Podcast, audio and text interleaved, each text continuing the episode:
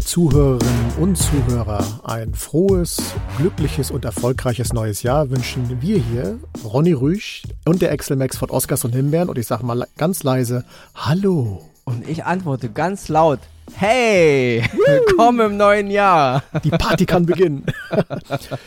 Ja, liebe Leute, äh, ein neues Jahr steht an und wir können jetzt schon sagen, diese Folge hat es direkt in sich, denn der Himbeerthron steht im Fokus und es hat, gibt einen Film, der es schafft, zumindest mit oben Platz zu nehmen, neben den zwei amtierenden Himbeerköniginnen und Könige, so muss man es ja ausdrücken heute. Dazu aber später mehr. Ich kann jetzt schon mal so ein bisschen verraten, es wird ein Brüller. Lassen wir mal so stehen und kommen später dazu. Da, da, muss ich an Roar denken, diesen Film aus den 80ern. Ja, Keine Ahnung, ob Ding. Nie gehört, aber. ja, lieber Ronny, äh, erzähl mal, wie bist du ins neue Jahr reingeschlittert? Naja, ich hatte ja immer noch diesen grippalen Infekt Stimmt. und das, deswegen ist ja auch nicht viel gelaufen. Also bei mir ist wirklich Weihnachten ins Wasser gefallen und äh, Silvester bin ich dann auch zu Hause geblieben. Ich hatte zwar eine Menge Möglichkeiten, wo ich hätte hingehen können, auch mein Bruder hat eine große Party geschmissen und so, aber nee, ich musste leider passen. Also unsere Millionen Zuhörer wollen das natürlich wissen. Geht es dir denn jetzt wieder gut? Ja, es geht mir besser, aber ähm, immer noch Husten ein bisschen und mhm. ähm, immer noch angeschlagen. Aber besser, ja, ja. Also Wunderbar. Das Jahr 2022 wurde halt von mir Corona besiegt und eben auch der grippale Effekt. Mal gucken, was dieses Jahr auf uns wartet. Und ihr seht, den Endgegner Ronny Rüsch schaut so schnell nichts um. Ne? Ja, da würde ich sagen, du, äh, wir wollen das neue Jahr ja immer mit guten Vorsätzen beginnen. Weniger Blabla, mehr Inhalt, mehr äh, Input. Deswegen, wenn du nichts mehr zu sagen hast, Nö, ich kann höchstens, höchstens noch fragen, wie du ins neue Jahr gestartet bist. Also das auf der ja Couch, die Hörer und auch vielleicht wissen.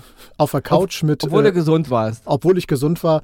Aber ich hatte tragischerweise Bereitschaft, hatte aber Glück, es blieb alles ruhig. Deswegen lag ich auf der Couch und hatte einen schönen Abend. Fertig. Okay. Also hatten wir beide einen netten Abend. Mhm. Ich denke mal, die meisten unserer Hörer und Hörerinnen haben auch einen schönen Abend gehabt haben.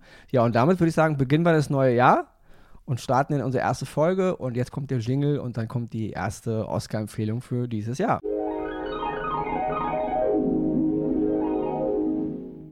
Ja, und mein allererster Oscar im Jahr 2023, den ich empfehle, ist eine Serie aus Südkorea. Seit Squid Game ist ja Südkorea bei vielen Leuten hoch im Kurs. Ich war jetzt nicht so ein äh, Riesenfan von Squid Game. Ich fand es zwar okay, es war eine ganz nette Sache, das, was sie da so gemacht haben. Kann man drüber streiten, kann man gut finden, kann man schlecht finden. Aber diesen ganzen Hype darum habe ich ehrlich gesagt nicht verstanden. Die fand ich auch ein bisschen over the edge. Dennoch bin ich ein großer Fan aus, von Filmen und Serien aus Asien und eben gerade auch aus, aus Südkorea weil die machen wirklich eine Menge tolle Filme und eine Menge tolle Serien. Und deswegen habe ich mir wieder mal eine Serie aus Südkorea geschnappt. Und zwar geht es um die Serie, die heißt bei uns The Glory.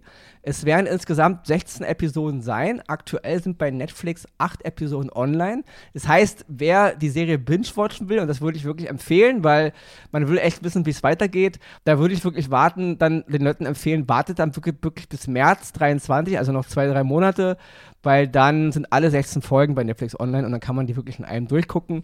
Ich fand es jetzt ein bisschen, man wurde vorher nicht gewarnt, deswegen, ich habe die Serie angefangen und bin da mittendrin ein bisschen rausgerissen worden, als es dann hieß, ja, ähm, zweiter Teil folgt dann im März. Deswegen, wer die Serie gucken will und ein Binge-Watcher ist, wartet bis März, guckt sie euch dann an. Ändert aber nichts daran, dass es meine Oscar-Empfehlung ist, weil die acht Folgen, die jetzt schon online sind, ganz grob zur Geschichte.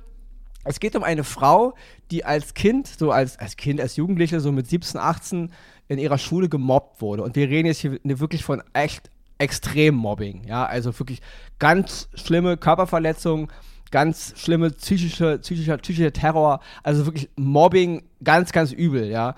Und ähm, sie äh, schafft es dann irgendwie, da rauszukommen. Also, in, ich will, ich will jetzt nicht, nicht so viel spoilern, aber rauszukommen ist ein doofes Wort, aber sie schafft halt ihren, ihren Peinigern zu entkommen. Und dann entwickelt sie eine Art äh, ja, Racheplan. Und die Serie geht dann wirklich über mehrere Jahre. Also wir erle erleben im Grunde, was diese junge Frau dann macht, bis sie halt wirklich eine, eine Frau ist. Und dann geht halt, wird ihr Plan irgendwann in die Tat umgesetzt, Stück für Stück. Ja? Das ist, was ich mal grob nur zum Inhalt erzählen will. Zur Hauptdarstellerin kurz, äh, Sung Ye Kyu heißt die. die. Und die Frau, die sie spielt, heißt Moon Dong Eun. Ich denke mal, über den Namen kann man wieder streiten, wenn er wieder draußen die Sprachpolizei ist. Ich kann gerne wieder sagen, so spricht man es aber nicht aus. Ich bin kein gebürtiger Südkoreaner, deswegen bitte nicht? Ja, Achso, okay. bisschen, bisschen Nachsicht. Aber eine hervorragende Schauspielerin. Ich habe selten ähm, auch gerade aus dem asiatischen Raum eine Schauspielerin gesehen, deren Gesicht mich so fasziniert hat, obwohl sie so ruhig ist. Ja, also es war für mich so ein bisschen das, was früher der, der alte Clint Eastwood hatte, so in seinen Western. Ja, eine ganz fast kühle, ruhige Mimik, aber man sieht trotzdem, dass es darunter brodelt. Ja, also ganz, ganz tolle Performance. Ja, auch kann ich mal empfehlen, Leute, wenn ihr mal Lust dazu habt, switcht auch mal eine Folge in den Originalton rüber, weil ich fand, äh, ihre Originalstimme natürlich passt viel mehr zu ihrem Schauspiel, obwohl die Serie hervorragend synchronisiert ist, so ist nicht, ja. Aber würde ich mal empfehlen, wen es mal interessiert. Auf jeden Fall eine ganz, ganz tolle Serie. Die acht Folgen, die ich jetzt gesehen habe, die erste Hälfte, haben mich mega gepackt. Von der ganzen Optik braucht man eh nicht streiten. Die Südkoreaner haben da ein ganz tolles Flair, wie sie so auch gerade. Es ist immer alles sehr ästhetisch und sehr, auch die ganze Bildsprache, alles immer sehr, sehr klar und sehr, sehr schön gefilmt, ja. Auch der ganze Cast, super gemacht. Sowohl die äh, Personen, die diese Leute als Kinder, also als Jugendliche spielen, als auch später die Erwachsenen hervorragend, hervorragendes Ensemble, ganz, ganz großes Kino, super Emotion, toll gemacht und eben auch ein Plädoyer dafür, dass Mobbing absolut eine schlimme Sache ist, ja, egal in welchen, in welchen Stufen es stattfindet, das geht alles nicht, da ist noch so viel im Argen und da sind so viele Menschen, die darunter ganz, ganz krass leiden.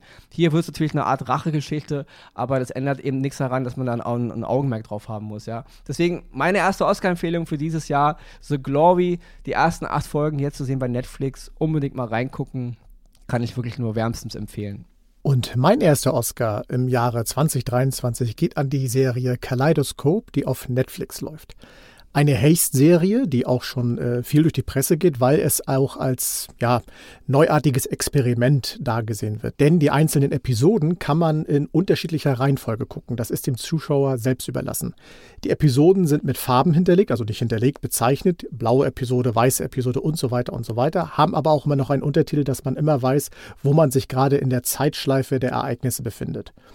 Grob gesagt geht es darum, dass ein Meisterdieb und sein Team einen Überfall starten wollen. Es geht um viele Milliarden Dollar und es passiert das übliche, persönliche Belange, Verrat, Habgier und so weiter. Das Experiment daran finde ich persönlich ganz okay. Ich habe mir gar nicht die Mühe gemacht und jetzt irgendwelche Serien sortiert, sondern ich habe einfach bei Netflix auf Start gedrückt und habe sie so, wie sie mir Netflix quasi präsentiert hat, hintereinander weggeguckt, was dazu führte, dass ich in der Zeitschleife auch immer vor und zurückgesprungen bin. Fand das aber sehr interessant, weil die Episoden an sich sind immer abgeschlossen. Also man bleibt nie am Ende einer Episode mit großen Fragezeichen stehen, sondern kann zumindest sagen, okay, das kann ich jetzt mit dem und dem verbinden.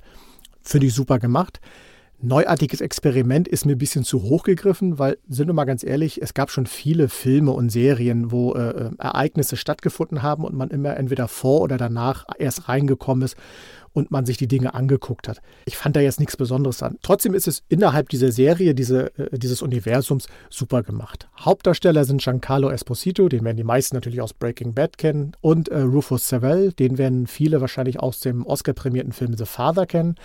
Und äh, ja, das sind so die beiden Gegenspieler in dem Ganzen. Es ist toll gedreht, es ist spannend gemacht. Man hat viele äh, äh Zeichen Richtung den Ocean-Film. Es ist so ein bisschen Mission Impossible dabei, so eine kleine Nuance MacGyver. Wenn ihr die Szene seht, werdet ihr wissen, was ich meine. Und die Schauspieler überzeugen komplett auf der ganzen Bühne. Also die Zusammenspiel, wie die Charaktere sich entwickeln, auch unterschiedlich, wenn man die Folgen in unterschiedlichen Zeitschleifen guckt, wie die sich entwickeln. Das passt alles zusammen. Man hat nie das Gefühl, dass man äh, irgendwas Fremdes sieht oder dass jetzt irgendwas komplett durcheinander kommt und man nicht mehr weiß, wo man ist. Das passiert da eigentlich nicht. Deswegen, liebe Leute, Kaleidoskop, lasst euch mal auf dieses neuartige Experiment rein. Man kann selber entscheiden, in welcher Reihenfolge man die äh, äh einzelnen Episoden guckt.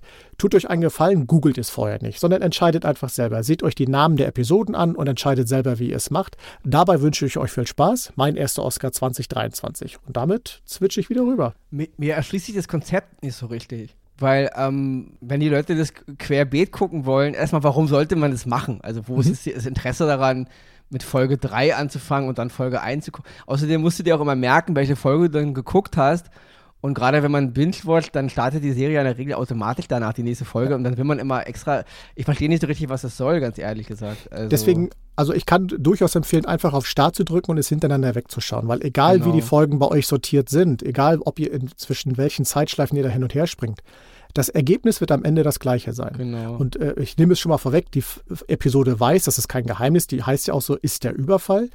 Und ob du die jetzt am Anfang guckst, also dir den Überfall zuerst anschaust und danach, wie es dazu gekommen ist, oder zum Schluss, spielt gar keine Rolle, weil am Ende wirst du auf dasselbe ja. Ergebnis kommen. Genau, und wenn es letztendlich keine Rolle spielt, dann ist es eigentlich auch egal. Dann kannst du einfach, ja. einfach so gucken, wie es ist. Genau. Nicht? Und ja. wie gesagt, es gibt ja auch genug Filme, die so aufgebaut sind, äh, wo irgendwas passiert und dann erfährt man erst im Nachhinein, wie es dazu gekommen ist. Also ist ja alles. Memento ist ein bestes Beispiel, das ist ein äh, absoluter Klassiker. Der ist ja mal andere Geschichte, aber auch ähnlich, äh, ähnlicher Ansatz. So Sachen gibt es ganz viel und dass man die eben querbeet gucken kann oder kreuz durcheinander gewürfelt, ja.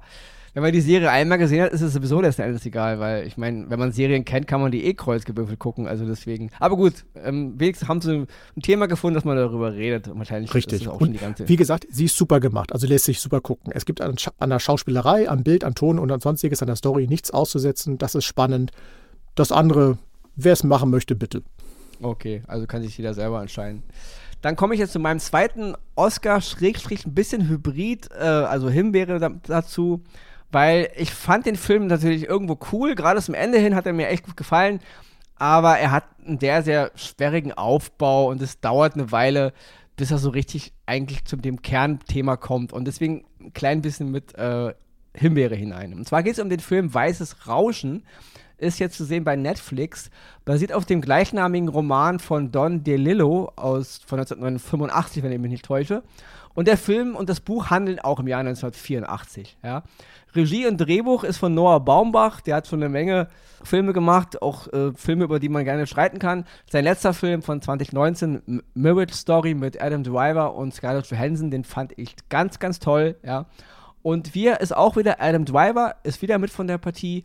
Ähm, Greta Gerwing noch zu erwähnen, die spielt seine Ehefrau, ist eigentlich auch Schrägstrich Regisseurin, hat in den letzten Jahren echt ein paar coole Filme gemacht. Noch zu erwähnen wäre Don Cheadle in einer Nebenrolle. Und jedes Mal, wenn Don Cheadle auftaucht, dann nimmt der Film eine extra Position ein, weil die Don Cheadle Show ist losgelöst von dem eigentlichen Film und immer wenn er da ist, dann ist es einfach geil, ja. Also die Szenen mit ihm sind echt toll, auch was er redet, wie er redet, ganz großes Kino. Noch zu erwähnen wäre der deutsche Schauspieler Lars Eidinger, der hat auch am Ende eine kleine Rolle, auch eine mega Performance, hat mir mega gut gefallen, aber er ist ja eigentlich immer gut. Grob zur Geschichte, ja, also wir, äh, man kann es gar nicht jetzt so ganz kurz äh, in, in, ein, zwei, in ein, zwei Sätze fassen, weil es geht halt um so eine, ja, mittelständische Familie in den Staaten, Mitte der 80er. Und äh, er ist halt so eine Art äh, Hitler-Experte, ja, der halt so seinen Studenten im Grunde das Leben von Hitler näher bringt und die Person Hitler. Und äh, er hat halt ähm, eine Ehefrau, beide sind, glaube ich, zum vierten Mal verheiratet, ist so eine Patchwork-Familie, ganz schlaue Kinder, die Kinder wissen immer alles und diskutieren immer über alles. Dann äh, gibt es eine Art, ähm, wie was soll man das sagen, ähm, LKW-Zugunglück mit einer riesigen Explosion und eine riesige giftige, giftige Wolke frisst sich halt durch die, durch die Gegend. Und dann geht es halt los mit Evakuierung und Flucht. Das ist erstmal ganz grob, weil ich will nicht so viel erzählen, was da so abgeht, weil man muss ein bisschen gucken.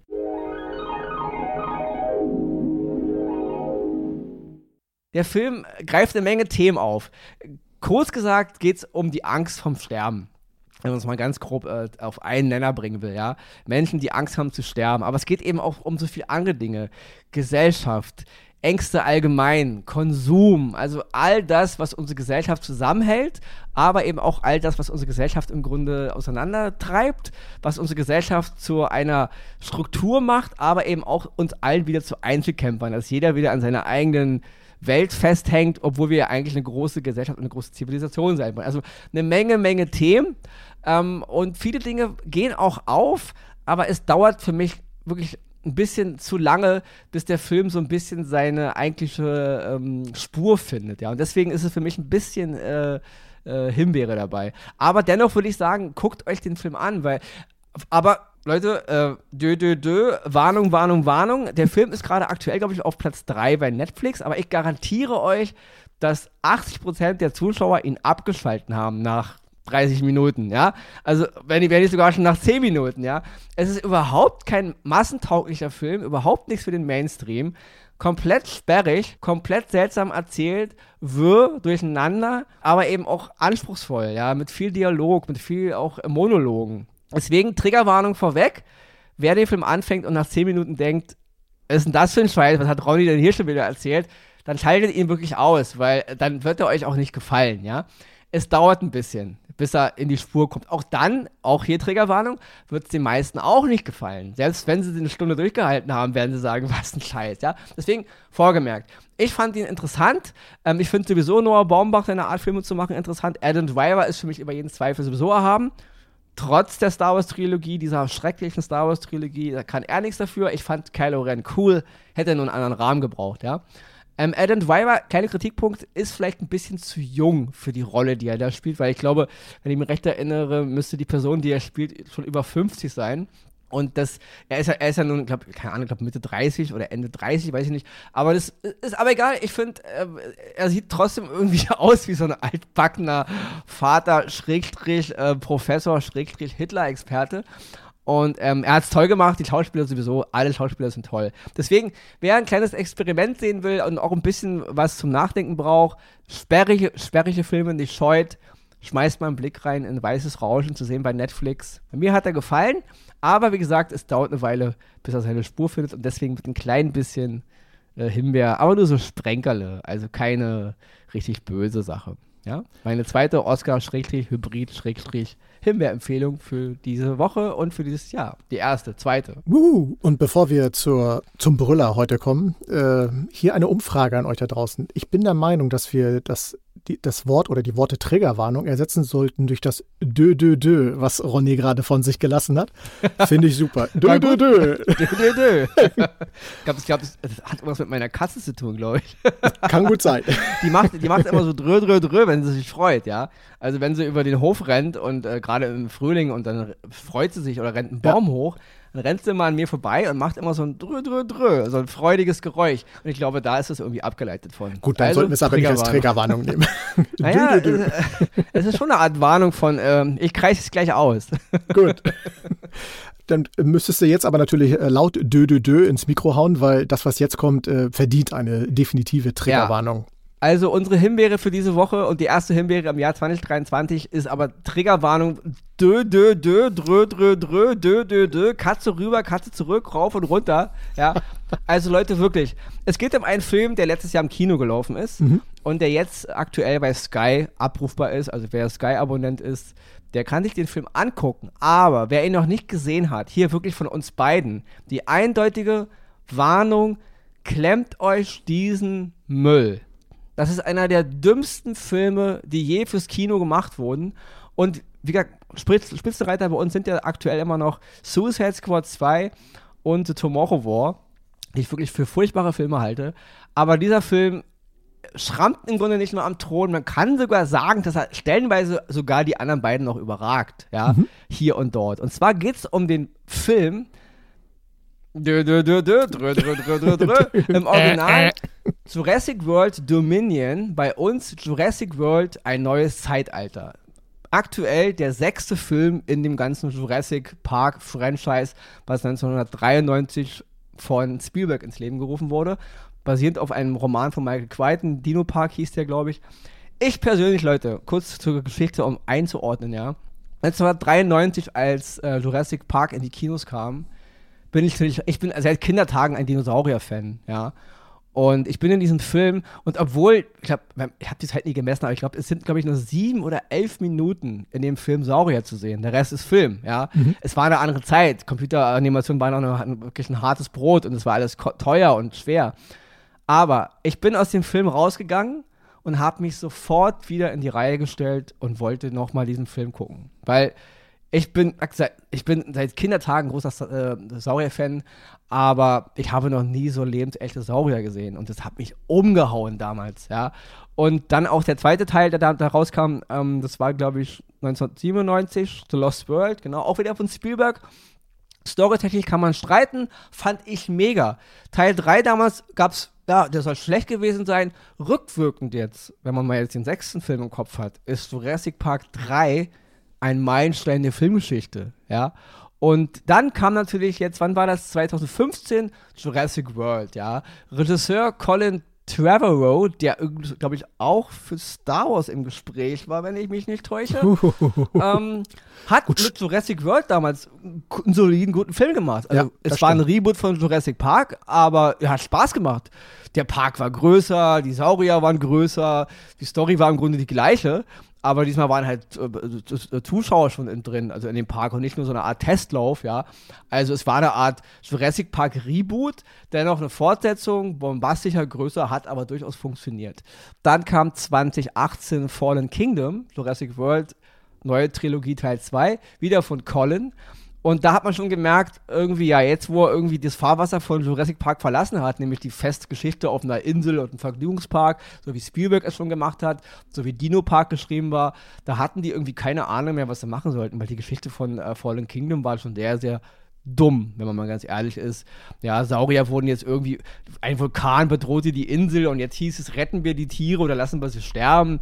Dann werden sie ausgeflogen und in irgendeiner Villa da auf einer Auktion feilgeboten. Dann wird auf einmal noch ein kleines Mädchen eingeführt, ein Klon von ähm, Hammond, sprich Richard Attenborough, dem äh, Dino-Papa aus dem ersten Film, die Enkelin und dann wird man so entlassen mit, die Saurier sind jetzt alle frei und sie leben unter uns und bla bla bla. Okay, und jetzt kommt eben Startpunkt Jurassic World, ein neues Zeitalter, letztes Jahr im Kino, jetzt bei Sky zu sehen. Teil 6 in der ganzen Geschichte, Teil 3 von der Colin-Dino-Geschichte, äh, ja. Okay, also ich halte mal kurz meinen Mund und lasse Excel mal das Ruder übernehmen, dass er ein bisschen was, bevor ich dann wirklich dazu was sagen muss. Aber das ist wirklich einer der dümmsten Filme, die ich je gesehen habe. Aber Excel, bitte, du sollst auch noch was sagen, bevor ich jetzt hier weitermache. Ja, viel kann ich gar nicht. Ich unterschreibe es komplett, weil äh, ich bei mir fing es schon in dem äh, ähm, Fallen Kingdom an. In dem Moment, als sie die Insel verließen, dieses Bild des äh, Sauriers, der dann in der Rauchwolke dann der, von der Lava offenbar ja verbrannt wurde, ab dem Moment war für mich diese ganze Jurassic World-Geschichte vorbei. Weil ich fand den ersten Jurassic World auch super. Ich habe damals im Kino gesessen und mir gedacht, mein Gott, jetzt haben wir den Park. John Hammond wäre so stolz darauf und hätte wahrscheinlich eine Träne im Auge oder keine Ahnung was. Super Idee. Und Teil 2 mit dieser Rettung, naja, okay, kann man drüber streiten. Aber alles, was dann danach kam, war nur noch ja, die Dinosaurier an sich, um die, um die es da ging, um die, wo wir 93 im Kino gesessen haben, gesagt haben, wow, fantastisch, die werden zu Ramschware einfach nur erklärt. Es wird nur noch alles, ja, wir können, anim wir können sämtliche Saurier dieser Welt animieren, wir denken uns sogar noch ein paar welche aus und klatschen die da auch noch hin. Und das führt in Teil 3 unangenehm weiter. Welche Superpredatoren die ausgesetzt sind, die mittlerweile nur noch aussehen, als wären sie aus irgendwelchen schlechten Fantasy-Filmen äh, entsprungen oder sonstiges. Die Zusammenführung der Generationen Jurassic Park und Jurassic World geht komplett in die Hose. Also das überzeugt in keinster Weise. Schauspielerisch ist es auch teilweise unterirdisch. Von der Story will ich mal gar nicht reden. Die Menschheit, die sich auf einmal nur noch auf, äh, sag mal, auf Schwarzmärkten mit Saurierfleisch und keine Ahnung was versorgt und vertickt. Es ist einfach so grottenschlecht gedreht. Die Zusammenhänge fehlen. Äh, was heißt fehlen? Die kann es ja gar nicht geben, weil die Geschichte an sich nichts bietet.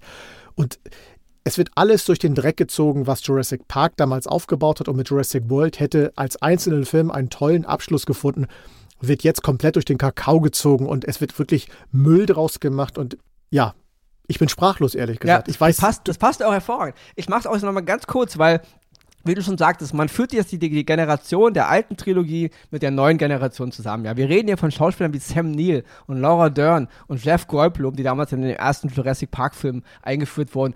Und was hätte man hier für ein großes Ding draus machen können, ja? Man muss dazu sagen, das kleine, das kleine Lichtmomentchen in den Film ist wirklich die Szene, als Laura Dern auf Sam Neill trifft, auf ja, die Charaktere bei den um, um, archäologischen Ausgrabungen. Das hat ein bisschen Flair von dem alten Film von Spielberg, aber ab da die Story ist so hanebüchen dumm. Und Colin hat auch mitgeschrieben am Drehbuch, was man dann auch merkt, ja. Also eine absolut dumme Geschichte. Die Optik dieses Films ist absolut grottig. Der ganze Film ist im Grunde dunkel, ja. Das Spielberg 93 ähm, ILM für den ersten Jurassic Park Film, die den äh, T-Rex-Angriff im Dunkeln drehte und im Regen, weil man dann eben die Effekte ein bisschen besser kaschieren konnte okay, es war 93, aber selbst dieser Angriff des T-Rex von 93 sieht tausendmal geiler aus, Absolut. als das die in diesem Film präsentieren. Warum muss man im Jahr 2022 einen Saurierfilm im Dunkeln drehen? Die Effekte sind teilweise so altbacken und so ausgelutscht und so uninspiriert,